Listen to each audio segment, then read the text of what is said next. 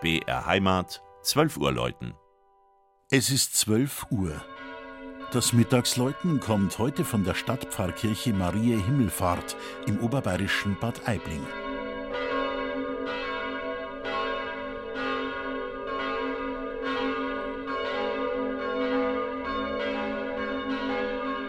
Die sehr ansehnliche Stadtpfarrkirche Mariä Himmelfahrt steht exponiert über Bad Aibling am Hofberg im Rosenheimer Land. Schon im Jahr 804 ist hier ein Königshof und 927 eine Kapelle als Eigenkirche der Salzburger Erzbischöfe genannt. Als der gotische Vorgängerbau die Gläubigen nicht mehr fassen konnte, war guter Rat teuer. Er kam von Johann Michael Fischer. Der berühmte Baumeister aus der Übergangszeit vom Barock zum Rokoko sprach sich für einen Anbau nach Westen aus und machte einen Plan.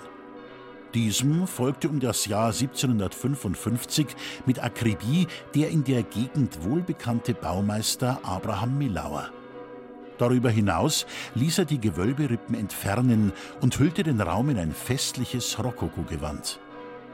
Am prächtigen Stuck mit Pflanzenmotiven zwischen Muscheldekorationen, fein geschwungenen Bandeln, Blüten und Laubwerk arbeiteten der ortsansässige Thomas Schwarzenberger sowie Johann Georg Funk und Johann Martin Pichler.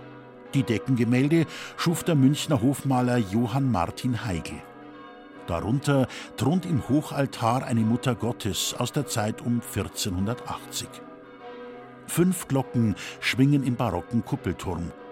Trotz unterschiedlicher Gießer und Entstehungszeiten verbindet sich das Geläut zu einem harmonischen Klang. Die große Glocke ist eines der wenigen erhaltenen Werke von Ulrich Kortler in München aus dem Jahr 1894. Ebenfalls von Münchner Meistern stammen die beiden sehr alten Exemplare aus den Jahren 1518, 1668 und 1738. Viel später, am 18. Januar 2019, wurde die kleinste Glocke bei Rudolf Perner in Passau gegossen.